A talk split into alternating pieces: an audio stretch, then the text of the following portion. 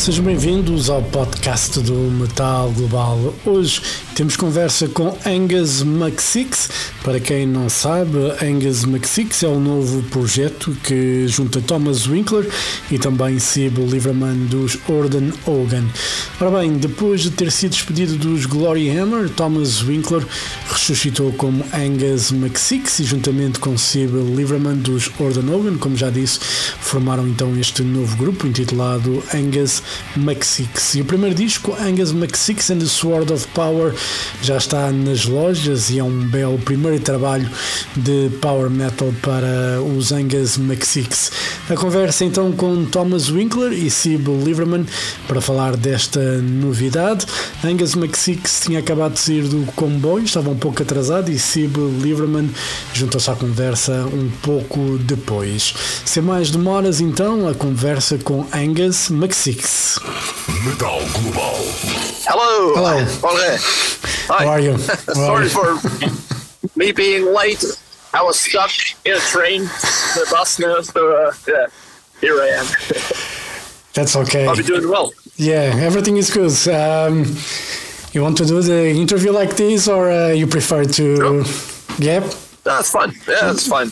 I mean, Seb will come, will join us any minute. Okay. So uh, we can wait for him if you want, or we can start. I don't care. Yeah, well, we probably we can start when Siba let him in, and uh, he joined the conversation anyway. So uh, you know, you know, for a start, Angus McSix, you know, how was what was the most difficult aspect of starting all over again?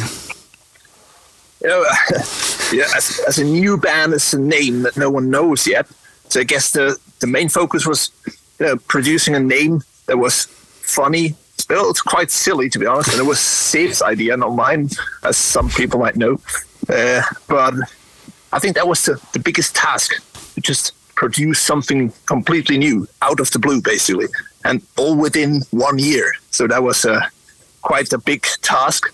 I'm happy that we that we've made it finally. Yeah, and uh, but you know, for you, obviously, you've been like ten years with a band, and all of a sudden, you have this void. You know, are people still going to remember me? They know who I am. You know what's going to happen. Were you afraid that? Um, People would just like, you know, he's just a former singer of that band. Yeah, I mean that could have happened, and uh, I'm really lucky that I got so cool fans. They, you know, they supported me right away from the start, and that also gave me the energy, the power to continue. Because to just give up would never have been an option, you know. uh, Yeah. Because I love singing, I love doing music, and love metal in general. So uh, it was clear from the start that I would do something new. And uh, there were several options, like joining another band. There would have been one option, but uh, Seb asked me to uh, make something completely new, and I thought it's probably the best thing, you know. Yeah, and uh, you know, obviously with Seeb, you know, he's a renowned musician and producer, so you know, you got your back, you know, fine there. But to get other musicians, how was that task for for you? Because I mean, at the end of the day, you want to play with someone that has the same passion as you, and they are passionate about music the same way as you are. And how was that process of you know, pick, picking up warriors to join you on this quest. It was a very, very interesting thing. Um, first, it was Seb that asked me, and then we decided together to um, keep it small. So we said, all right, we, we searched for two other guys. And I was thinking about um, having a girl as well, because I thought this would be a good addition to the band, make it a bit more, you know, uh, open to other audiences as well. So uh, I had Ta- Talia in mind because I met her, uh, like, I think, well, three years ago. I saw her at least uh, playing at the festival, and I thought, wow, she plays really well and she looks good. So that's a big plus for a for a band member as well. So I just wrote her on Facebook, and she instantly said, "Yeah, sure, let's do it." So I was, I was thinking, "Wow, that, that went quick," you know. So um, the drummer, he was former uh, the drummer of Rhapsody of Fire, Yeah. uh, Manu, and Seb knew him because uh, he was recording drums with him already like three times, I think. So uh, yeah, he, he asked him, and he also said yes, and then there we are, complete. You know, it's very quick process to be honest. Yeah, and now we have Seeb here, uh, also the responsible for uh, Oh, yeah. you know the birth of uh, or the rebirth of Angus McSix. Um, Seeb, you know, I was for you, you know, to start this uh, new new band, this new new project.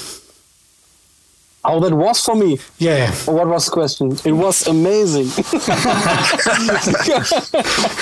no, no, no. When I uh, when I read that uh, that Tom was out uh, of Gloryhammer, I was like, oh man, this uh, this is not the right thing to do. You can't leave a guy like this uh, sit uh, alone on on his, on his own in the landscape, like somewhere in the dark, you know, and no friends. so, Yeah. I, uh, so I was like, I was like, I really have to pick him up, you know, and so uh, I don't know if he already told you the story, but I basically just uh, uh, wrote him like on the very same day, and he was like, "Oh, I will, I will have to lick my wounds for a bit." And then it, I don't think it was even twelve hours later that I got the uh, when I got the uh, the email. Okay, let's let's let's give me a call, whatever. Let's let's talk. and uh, Yeah, I'm usually quick. quick. You know, when I when I feel that's the right thing to do, I just do it. Yeah, I, I think you know sometimes we overthink too much things, you know, even in life. So I, I think when you have a gut feeling for something, we just go for it. You know, Yes. you know, crash, burn, you know, amazing or not, we have to take a chance sometimes and just go for it. And what was the first song that came out of the writing sessions? Ah, well, I wrote the song. I, th- I think you said wrote the song parallel. I think uh, for me the first one was Eternal Warrior because I just felt like how Eternal Warrior would be a perfect lyric to just continue and move on. So this was the inspiration to um, to write my first song. But then Seb came up with what was it? Some Schlager I'm not, I'm not sure. I, I think the first track that I actually wrote was uh, that that we uh, that we used for this project was uh, "Key to Eternity." I think that was the first one, uh, and and maybe "Master of the Universe" as well. I, I'm I'm not sure whether it, it was the one or the other. Not sure. I think it was uh, Key to Eternity, and I thought it was a good song. It was actually a really good song. But then you came up with Master of the Universe, and I thought, wow, that's even much better. You know, and then it went on like that. Each time he came up with a new song, I thought, wow, that's, that's even better than the one before. How can it be? Fucking And- hit machine. Yeah, and Master of the Universe is, has already like 600, you know, thousand views on YouTube in Yeah. two weeks. You know, must be like an amazing feeling to have like, a, you know, first of all, the video is great, you know, and uh, obviously the line "Glory left my hammer." It's what everybody talks about. I think it's a perfect line, you know. Thank you. Yeah, I kind of like it as well. I mean, it's it's a layered a layered lyrics. It's a fun lyric, but it's also a deeper meaning to it. But it also fits to the story. As, Yeah. uh, so basically, three in one.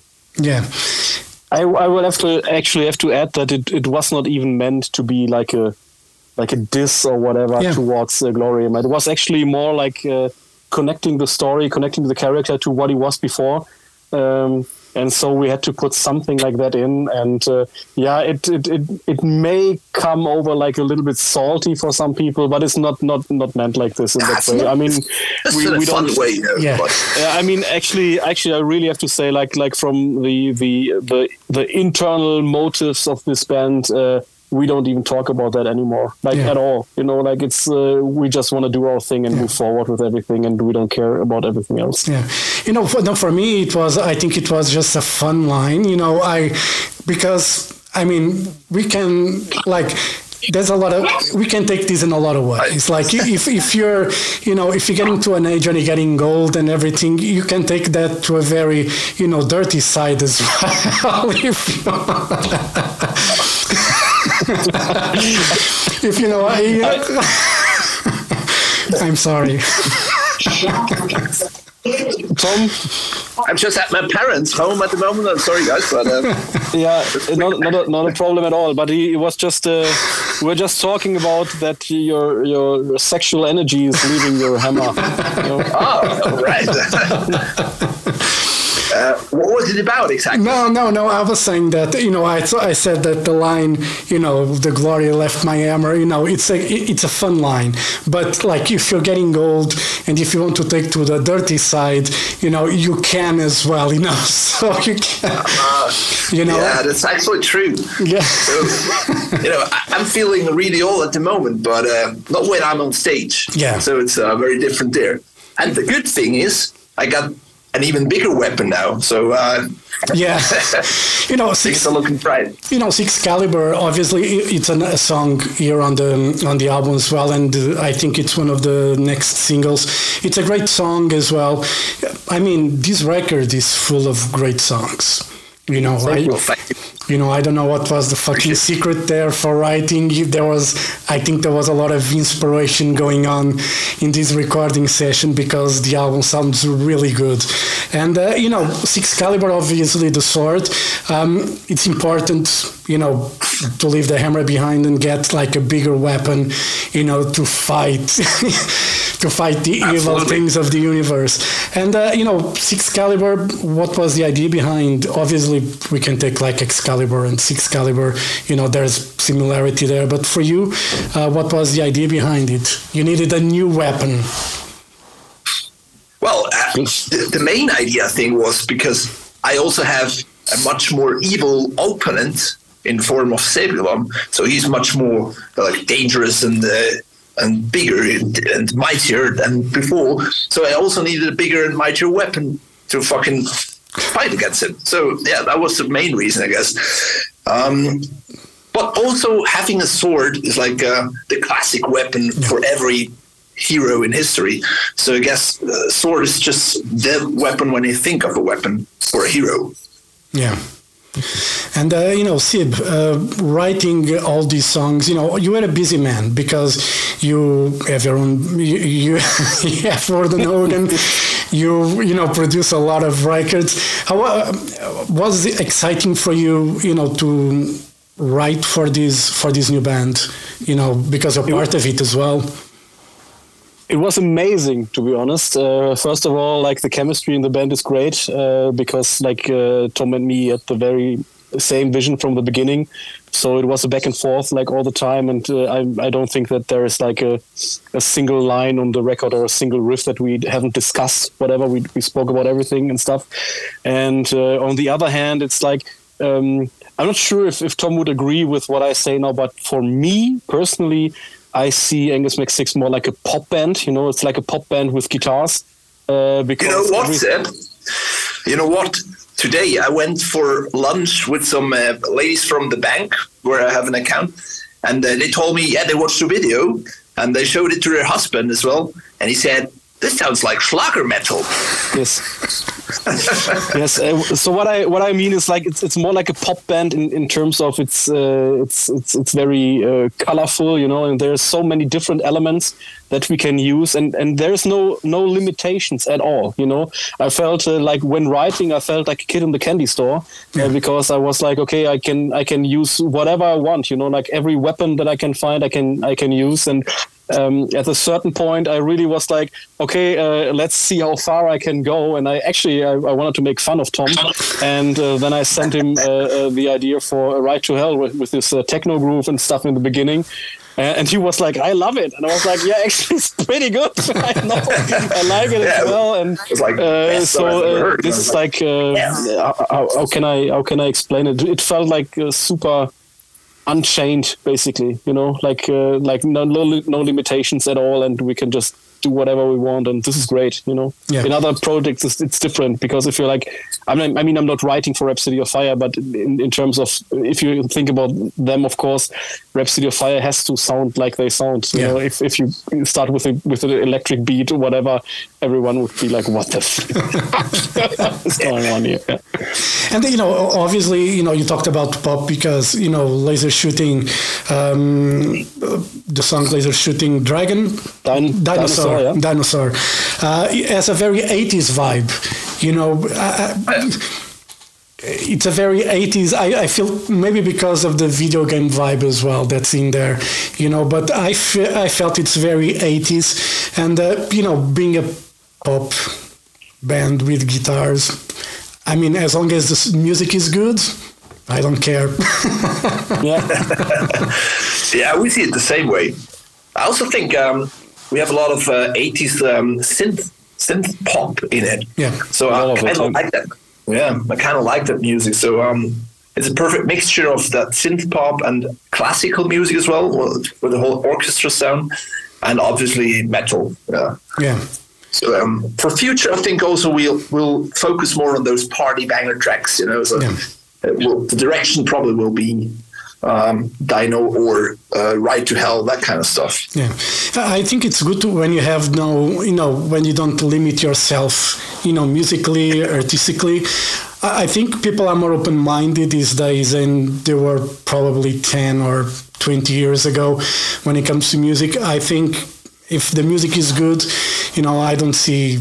You know any issues? Even the metal people, even though they're still very narrow-minded guys out there, when it comes are, to yeah. metal, you know, you have to dress in black or uh, whatever, even the long hair and all that stuff. But uh, you know, when it comes to touring, you guys are touring, uh, doing some shows in um, April with uh, Feuerschwanz and uh, Warkings, and then some festivals. Um, with the band, are you going to add any more, you know, band members? How's it going to work live with uh, Angus McSix? Uh, we'll have a whole Goblin orchestra playing backstage for us, obviously. So, uh, no, I mean, we just ask for four guys and um, a computer, I guess, so Yeah. that will make the whole orchestra work. But beside that, uh, we're just doing full force, us four. And I'm kind of looking forward to that because I got more more space on stage and to Yeah. fight with my sword, you know. Yeah. Always uh, good to have more space on stage. And after, you know, after these festivals, what are the plans? Because you know, Seeb is a very busy man, or not busy at all. How's going? How are you guys going to try to, you know, to plan tours and you know maybe write more music for the follow-up record? Do I? Yeah, you, you're Sid. no, I mean uh, the thing is, uh, I mean, uh, of course, uh, Orden Ogan still exists as well, um, but it's just a matter of planning and have like decent planning for everything and just check when which band is where. And uh, so I'm I'm pretty confident that this will work just perfectly. And uh, so after the the the stuff like the, the summer festivals and everything, I think we will be yeah, going full steam ahead, writing new stuff already. I mean, actually, we never really stopped. You know, like in my head, I'm, I'm, I'm even now I'm, I'm writing Angus uh, stuff like a little bit and sing stuff Oh, really? to myself. Well, yeah, yeah, always, always. man. There's always, always stuff uh, coming out, and I, I sing into my my voice recorder on the iPhone and everything. Uh, it sounds super funny, but at least I know what I want to sell, uh, what I want to say with that. And so, um, no, no, I, I do, I do think that uh, there will be uh, a new record uh, pretty quickly, actually. Yeah, no, that sounds good. And uh, you know, obviously, Seeb, just uh, for you quickly, you're playing Portugal with Orden Ogan in the summer. I was actually talking with the promoter guy, and I said, like, since Orden Ogan are playing, why not bring Angus, you know, to play as well? That's a good idea. that could be a good idea, but you know, I don't know. I think it has to do with budget with the festival anyway. But um, would be a good idea. You know, maybe you can convince the promoter. You know, got these other guys here. Come on, let's make an.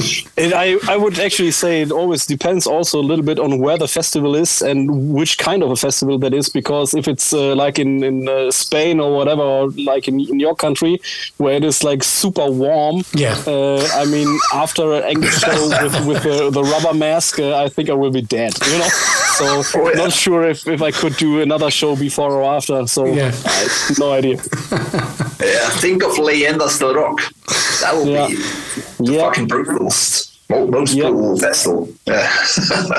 Yeah, if, How warm is it in Portugal? Uh, in Like, Portugal uh, is in the is in the north. Um, it's in the Viseu. It's close to Porto, so uh, it's going. If it's August, it's going to be fucking warm anyway. You know, even if it's in the north, you know, there's no escaping. August in Portugal is terrible. Because- Anyway, so the so the plans for a follow up record are already rolling in your head, Seeb. Um, when you think you can, you know, work properly on the songs, you have to talk with Angus first, I guess. So. I think Um, uh, I, I do I do think it will be uh, it will be released uh, maybe in the end of 2024 or in 2025. I don't think that we will have everything ready next year already, but uh, because like recording also takes some time. So yeah, You- You're talking about the Angus McSix album? Or, Yes. uh, or- yes yes Angus. yes yes, yes. Yeah. yeah, yeah, I think two years is probably the minimum we need, but um, but still, it's much faster than I'm used to work before. Because uh, before I had like four years, and then we said, ah, we should do probably a new album, you know. And And then then it took another four years. that's how I felt, at least. Yeah. You know, I was always the guy who wanted to, you know, continue move forward, and just start doing something. But it's really hard if you know if if everyone says, ah, ah we don't have to hurry, you know. But now I think with with uh, you, Seeb, it's a bit different because we have more focused vision, and um, we know that we want to, you know, just become more successful very quickly. That's uh, that's the main goal in the end, and produce the best power metal uh, Schlager songs there are.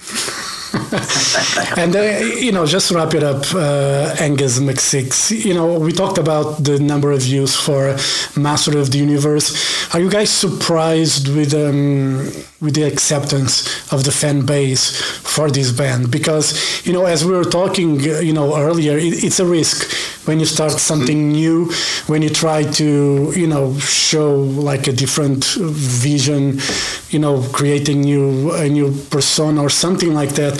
Always, you know, people can be a bit uh, sketchy about it. But were you guys surprised with, uh, you know, how open the reaction was for uh, Angus McSix and Master of the Universe? Um, I was quite surprised, to be honest. I mean, I expected it to be good. um, I knew for myself it was a good song, but then again, if you work too long on something, you're you become unsure sometimes if it's really good, you know, because you never get uh, feedback from outside your friends. And your friends probably usually say, "Yeah, it's great anyway." But uh, so uh, it's it's it was hard to know in, in advance if it would uh, be well received or not. So I'm really overwhelmed how, how well it was received uh, when I read the, the comments on YouTube, especially. Um, I didn't expect that for me. And Seeb, were you surprised as well? I mean, uh, the Orden Ogan track Gunman has almost 10 million views, but it has got less comments than we have on Master of the Universe. so, uh, yeah, really, really, really. I think we have like 2,900 or something, and Master of the Universe now has like over 3,000.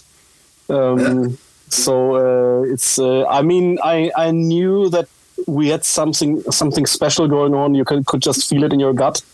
Uh, that everything like the lineup works and, and everything and like the setup is great and everything and um, you could easily tell by the reactions of the record companies as, as well that, that people were expecting a lot from this That's true. um, but uh, I I wasn't sure what to expect when we released the video, but it it uh, for sure exceeded my expectations as well. So but that's great. It's I mean it's a nice problem to have, right? Yeah. All right. Uh, you- good point, uh, if I may add that, um, from the record company, because, you know, as a new band, you usually maybe get a deal, but it's not really great deal. But we got a really great deal with the record company. And uh, so the pressure was really high for us um, to, to deliver something really good. I mean, maybe that helped as well for us to produce something cool, but um, it was quite a, quite a big uh, stress relief when we finally released it and it was well received. So, yeah. Cool. All right, guys, thank you very much for your time. You know, all the best for Angus McSix. I love the record. You know, as I said, a lot of bangers, party bangers as well, as you prefer to call it. But, you know, Yeah. a, a lot of bangers on this record. You know, I'm looking forward for the physical, you know, edition because, you know, digital is fine, but I prefer the vinyl. so oh. I'm looking forward to have it in my hands, guys. Thank you very much for your time. All the best, and hopefully we can make you guys play in Portugal. warm you. weather or was not. nice talking to you. Uh, I hope, I hope we'll meet us in uh, Portugal then. yes. All right, guys. Thank you very much. Have a great day, and I hope to see you guys soon. All right. Have a nice Have a great Thank day. you. Bye bye. Bye. Good weekend. Bye.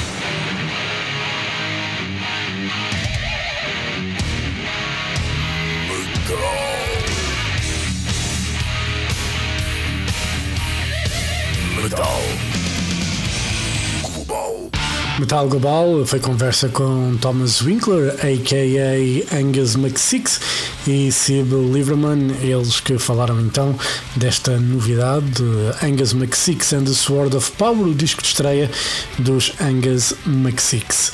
E assim chegamos ao final deste podcast. Dúvidas ou sugestões?